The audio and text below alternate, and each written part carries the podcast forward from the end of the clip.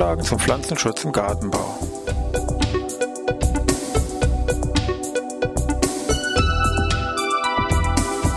Ein wöchentlicher Podcast der Forschungsanstalt für Gartenbau an der Fachhochschule Weinstefan von und mit Thomas Lohrer. Für Gartenbaustudenten und alle anderen, die sich für Krankheiten und Schädlinge an Pflanzen, deren Biologie und Bekämpfung interessieren. Thema heute Diagnose von Krankheit. Ja, ich begrüße wieder zu einer neuen Podcast-Ausgabe hier von Pflanzenschutz im Gartenbau. Wir haben uns heute mal ein zentrales Thema aus dem Pflanzenschutz herausgegriffen, nämlich geht hier um die Diagnose. Diagnose ist ein ganz zentraler Punkt, weil es der erste Schritt ist im Pflanzenschutz, den ich machen muss. Ich muss also erst eine Krankheit bestimmen, diagnostizieren und kann dann erst entsprechende Maßnahmen ist gleich welche Art, chemisch oder biologisch, in die Wege leiten. Das ist beim Hausarzt genauso, das würden Sie auch so erwarten, nämlich dass Sie zuerst untersucht werden würden, aus würden meinetwegen abgetastet, würden Sie befragt werden, für den Blut, ab, Blut abgenommen, was untersucht wird, und dann stellt der Arzt aufgrund dieser gesamten gesammelten Hinweise eine Diagnose, einen Befund und wird Ihnen dann meinetwegen entsprechendes Medikament verschreiben, Sie ins Krankenhaus einliefern oder irgendwas anderes äh, mit Ihnen machen, also eine entsprechende Maßnahme in die Wege leiten. Beim Feinschutz sollte das genauso sein. Also erst die Diagnose stellen, dann sollten die entsprechenden Maßnahmen getroffen werden. Gut, was passiert nun, wenn die Diagnose falsch ist? Beim Hausarzt können Sie Pech haben, dass es dann vielleicht dramatische Folgen haben könnte. Das ist letztendlich bei Ihrer Kulturführung das Gleiche. Also wirtschaftliche Einbußen sind dann sehr schnell gegeben. Wenn Sie nämlich eine falsche Diagnose stellen, dementsprechend auch falsche Bekämpfungsmaßnahmen in die Wege leiten, können die natürlich nicht funktionieren, können nicht wirken können die Scheitersache nicht bekämpfen und die eigentliche Ursache schreitet dann einfach wieder voran. Und bis sie gemerkt haben, was sie eigentlich haben, ist der Zug schon abgefahren. Also wirtschaftliche Einbußen, ganz klare Folge von einer falschen Diagnose und damit verbunden eben auch einer einfach falschen Bekämpfungsstrategie. Der andere Punkt ist natürlich auch wichtig, mehr so beruflicher Art, dass ihnen die berufliche Glaubwürdigkeit so ein bisschen, sage ich mal, flöten geht. Wenn sie dann mehrmals falsche Diagnosen gestellt haben, glaubt man ihnen das sehr schnell nicht mehr und äh, da kommen auch die Leute nicht mehr zu ihnen. Das ist wie beim Arzt auch so. Wenn sie sich beim Arzt untersuchen lassen und der mehrmals ihnen eine falsche Diagnose stellt, er sagt, es war Cholera, in Wirklichkeit war es nur ein Husten, dann gehen sie zu dem Arzt natürlich auch nicht mehr hin. Und das ist da im Pflanzenschutz genauso. Also wenn sie sich nicht ganz sicher sind, dann ist es nicht schlimm, sondern da kann man ruhig sagen, ich bin nicht sicher, ich vermute dies, das und jenes. Wenn sie sich dazu aus dem Fenster raushängen, kann der Schuss auch mal schnell nach hinten losgehen. Also seien Sie sich immer, auch später im Berufsleben, immer ein bisschen vorsichtig. Vom Spektrum an Scheidursachen, gut, da gibt es äh, Scheidursachen wie Sand am Meer, wenn man das versucht, mal ganz grob in zwei Gruppen zu unterteilen. Ähm, ja, bleiben zwei Gruppen im Wesentlichen übrig. Abiotische und biotische Scheidursachen.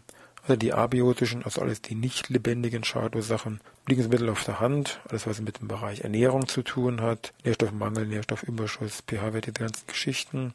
Standort fließt hier mit rein. Die Witterung, also die ganzen Klimageschichten, Pflanzenschutzmittelschäden, oder sowas wie Luftschadstoffe sind also alles mögliche abiotische Schadursachen. Und bei den biotischen Schadursachen, gut, das ist dann der ganze Rest, kann man sich vorstellen, alles was lebendiges krabbelt, beziehungsweise sich irgendwo anders im mikroskopischen Bereich lebendig zeigt, also Bakterien, Pilze, dann natürlich sowas wie Insekten Milben, aber natürlich auch Nagetiere, Wülmers, also Vögel etc. würden dann in diese Bereich der biotischen Schadursachen hier mit herein fallen. Gut, wie macht man das nun, wenn jetzt eine Pflanze krank ist? Beim Arzt ist klar, haben wir ja schon gesagt, er untersucht sie, befragt sie, nimmt Blut ab, äh, dann ist ja schon spätestens beim Befragen, äh, hört es bei der Pflanze ja schon auf, trotz meinetwegen großer Züchtungserfolge. Da wollen wir mal sehen, was der Pflanzenschützer oder der Diagnostiker hier überhaupt machen kann, um zu einem Ergebnis ähm, zu kommen.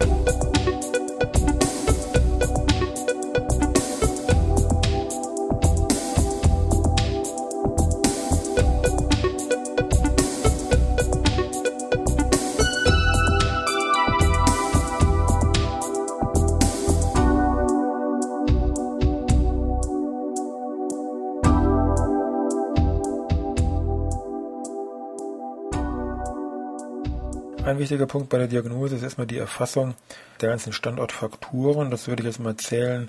Ganz banal, meinetwegen, wie schaut denn die Verteilung von dieser Krankheit im Bestand aus? Ähm, wie sieht es aus mit meinetwegen irgendwelchen Kulturmaßnahmen, die getroffen worden sind, Pflanzenschutzmittelmaßnahmen, Düngemaßnahmen?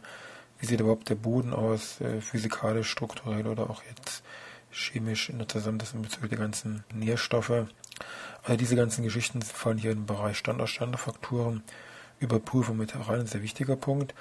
Ein anderer Punkt natürlich ist dann der direkte Untersuchung der Pflanzen allgemein, beziehungsweise dann natürlich insbesondere der Teile, die jetzt hier Schadsymptome zeigen. Wobei es ganz wichtig ist, natürlich in vielen Fällen habe ich irgendwo ein Schadsymptom und würde dort auch meine Schadursache finden. Aber in vielen Fällen ist das nicht so. Also die ganzen, meinetwegen Pilze, die im Bodenbereich an den Wurzeln sich gütlich tun oder irgendwelche Insektenlarven, die im Boden hier an den Wurzeln fressen, rufen oberirdische Symptome hervor. Aber ich würde niemals an irgendwie einem gelben Blatt jetzt irgendwo natürlich die Larven im Boden wiederfinden oder den Bodenpilz. Also Symptom und Schadursache sind ja räumlich völlig getrennt. Also auch da muss ich immer berücksichtigen, sich die Untersuchung natürlich fängt man erstmal mit dem geschädigten Teil an. Blätter, Stamm, keine Ahnung, was auch immer.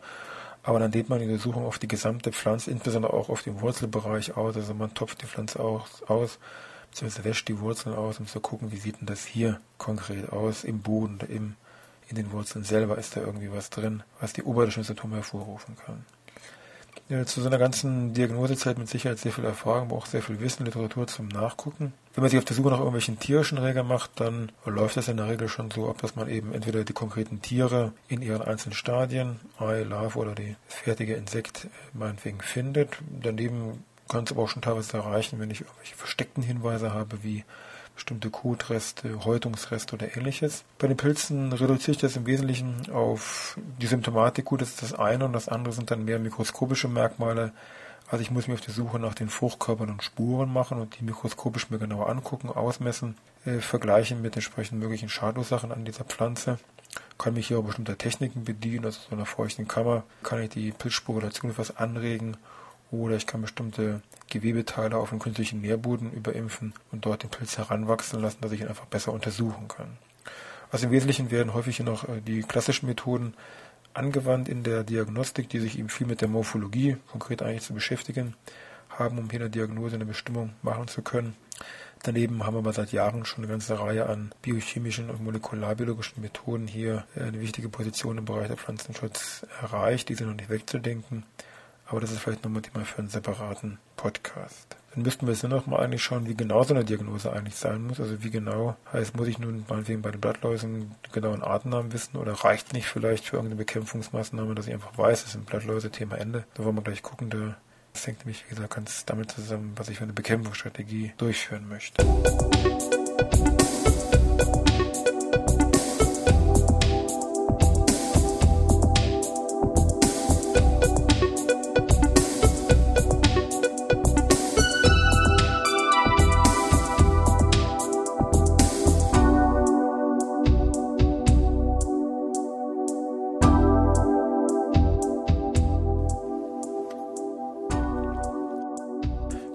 Schauen, wie genau nun eigentlich so eine Diagnose sein muss in der Praxis, damit ich hier eine entsprechende Bekämpfungsmaßnahme durchführen kann. Gucken wir uns das mal in zwei, drei Beispielen einfach mal an. Nehmen wir mal ein einfaches Beispiel, Bekämpfung von Blattläusen. Wenn ich also Blattläuse mit einem chemischen Pflanzenschutzmittel, Insektizid, äh, bekämpfen möchte, kann ich in der Regel davon ausgehen, brauche ich keine detaillierte Bestimmung der Blattlausart, um hier eine sichere Bekämpfung durchführen zu können. Anders dagegen bei einer biologischen Bekämpfung, wenn ich meinetwegen Schlupfwespen einsetzen möchte. Bei diesen Parasitoiden ist es eben so, die äh, parasitieren nur ganz spezifische Blattlausarten. Das heißt, ich muss vorher genau wissen, was ich für eine Blattlausart habe und dementsprechend würde ich mir dann meine passende, für diese Blattlausart passende Schlupfwespenart heraussuchen können, bestellen können und dann in meinem Gewächshaus dann auch freisetzen können. Anderes Beispiel wäre meinetwegen, wenn ich bestimmte Mittel vorgebe, klassisches Beispiel Präparate auf der Basis von Bacillus thuringiensis. Das ist ja auch ein Insektizid, wirkt gegen Schmetterlingslarven, also gegen Raupen. So, da ist die erste Vorgabe. Wenn ich keine Raupe habe, was es sehr später ein Schmetterling wird, dann kann ich dieses Mittel nicht einsetzen, weil es nicht wirkt. Da würde man spontan sagen, gut, kann nicht so schwierig sein. Ich muss ja gar nicht wissen, was es für eine Raupe ist, Hauptsache Raupe. Es gibt aber andere Larvenstadien, nämlich von Blattwespen, die sogenannten Afterraupen. Die sehen so eine Raupe, je nachdem, teilweise relativ ähnlich. Typisches Beispiel, wenn man die Kohlrübenblattwespe im Gemüsebau, wer da jetzt nicht genau hinguckt, denkt, das ist eine Raupe. Und wer dann Bacilluspräparate spritzt, wird schnell merken, da tut sich überhaupt nichts. Und da bin ich wieder ganz zu Beginn bei meiner falschen Diagnose, falsche Bekämpfungsmaßnahmen, wirtschaftlicher Schaden etc. Also auch hier ganz klar wichtig, einfache Trennung Raupe, Afterraupe äh, muss ich machen. Dann kann ich gezielt, wenn es eine Raupe ist, mit solchen Bacilluspräparaten agieren. Dritter Beispielpunkt wäre Viren. Viren selber kann ich jetzt aktiv mit meinetwegen irgendwelche Viriziden natürlich nicht in der Pflanze bekämpfen. Äh, also kann ich nur indirekt im Virus bekämpfen, indem ich die Vektoren von ihm bekämpfe. Also die lebendigen Überträger, die diese Viren übertragen, also meinetwegen Blattläuse, Tripse, Bodenpilze oder wie auch immer. Und eben um das herauszufinden, muss ich eine genaue Virusbestimmung durchführen lassen. Das heißt, ich muss den genauen Namen von dem Virus herausbekommen. Dann kann ich nachlesen, wie dieses Virus übertragen wird und da kann ich gezielt meine Vektoren im Gewächshaus, im Freiland dann bekämpfen. Abgeleitet aus dem medizinischen Bereich gibt es dann auch eine spezielle Beweisführung, dass irgendetwas Pilziges, was ich meinetwegen in der Pflanze gefunden habe, auch wirklich die Ursache für bestimmte Krankheitssymptome ist. Das ist von einem Robert Koch, berühmter Mediziner, mal aus dem medizinischen Bereich entwickelt worden, dann auch hier auf dem phytomedizinischen Bereich übertragen worden. Liest man auch häufig in irgendwelchen Veröffentlichungen, wo es dann drin steht, Überprüfung der Kochschen Postulate wurde durchgeführt. Letztendlich geht es eigentlich nur darum, nachzuweisen, dass bestimmte Erreger auch wirklich nachweislich Krankheiten hervorrufen. Das heißt, vereinfacht ist das Schema so, ich habe irgendeine kranke Pflanze mit meinetwegen Schadsymptomen dran, wo ich einen Pilz isoliert habe.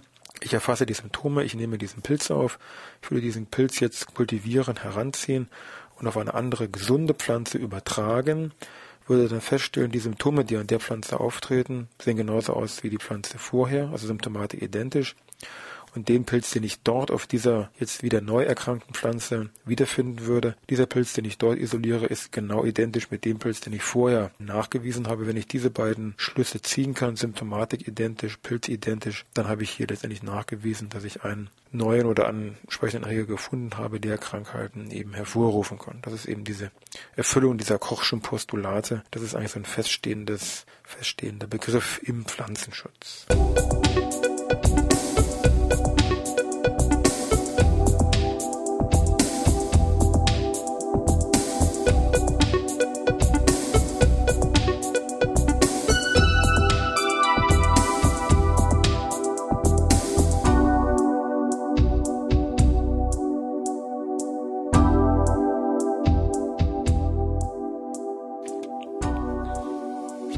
So, jetzt haben wir sie hier vorhin mit diesen Raupen und Afterraupen ein bisschen im Regen stehen lassen. Jetzt machen wir das nochmal ganz kurz, äh, falls Sie es nicht vielleicht doch zu viel schon gewusst haben. Also, wie unterscheide ich jetzt Raube von einer Afterraube? Stichwort mit meinen Bacillus-Präparaten. Sagen wir mal, vom Grundsatz her sieht alles ziemlich ähnlich aus. Sie gucken sich diese Raupe an. Sie haben drei Brustbeinpaare, wunderbar bei beiden. Und dann gucken sich die nächsten Segmente an, ob die Beine tragen oder nicht. Bei der Afterraupe, also aus der eine Blattwespe schlüpft, ist es so, nach diesen drei Brustbeinpaaren das, das nächste Segment beinlos und danach setzen wieder Beine ein. Und bei einer Raupe, was es eher ein Schmetterling ist, Schmetterling dann schlüpft, das ist so, sie haben wieder diese drei Brustbeinpaare und danach haben sie dann mindestens zwei Segmente beinlos und dann setzen die Beine. Wenn Sie das beachten, natürlich gibt es noch ein paar andere Feinheiten, aber das ist so das Hauptunterscheidungsmerkmal. Wenn Sie das wissen, können Sie zumindest Ihre BT, Bacillus thuringiensis Frage, relativ schnell klären. Gut, ja, so einfaches Diagnose. Ähm, vielleicht noch ein kurzer Hinweis, wenn Sie im Pflanzenschutz Probleme haben mit Ihrer Bekämpfung, dann überprüfen Sie bitte nicht, was auch immer durchgeraten wird, anderen Wirkstoff, Wirkstoffgruppenwechsel und was weiß ich, das ist zwar auch alles richtig, sondern fangen Sie an der Basis an. Das heißt, überprüfen Sie die Diagnose, haben Sie selber gestellt? War das irgendwie so ein, sagen wir mal, windiger Berater oder wo kommt diese Diagnose jetzt her? Und wenn Sie sich sicher sind, dass die Diagnose stimmt, dann können Sie Ihre Wirkstoffgruppen, Wirkstoffe, biologisch, chemisch, wie auch immer, Ihre Bekämpfungsstrategie ändern. Aber doktern Sie erstmal in dieser Diagnose rum, ob die stimmt, bevor Sie da in diesen Bekämpfungsstrategien alles Mögliche modifizieren und nachher rauskommt, also hm, es war ja gar nicht der falsche Meter, sondern es war vielleicht der echte oder es war gar nicht der falsche Meter, sondern es war ein Blattärchen und, und, und. Und dann kann Ihre ganze Strategie natürlich nicht aufgehen. In diesem Sinne noch eine schöne Woche. Wir hören uns dann in sieben Tagen wieder.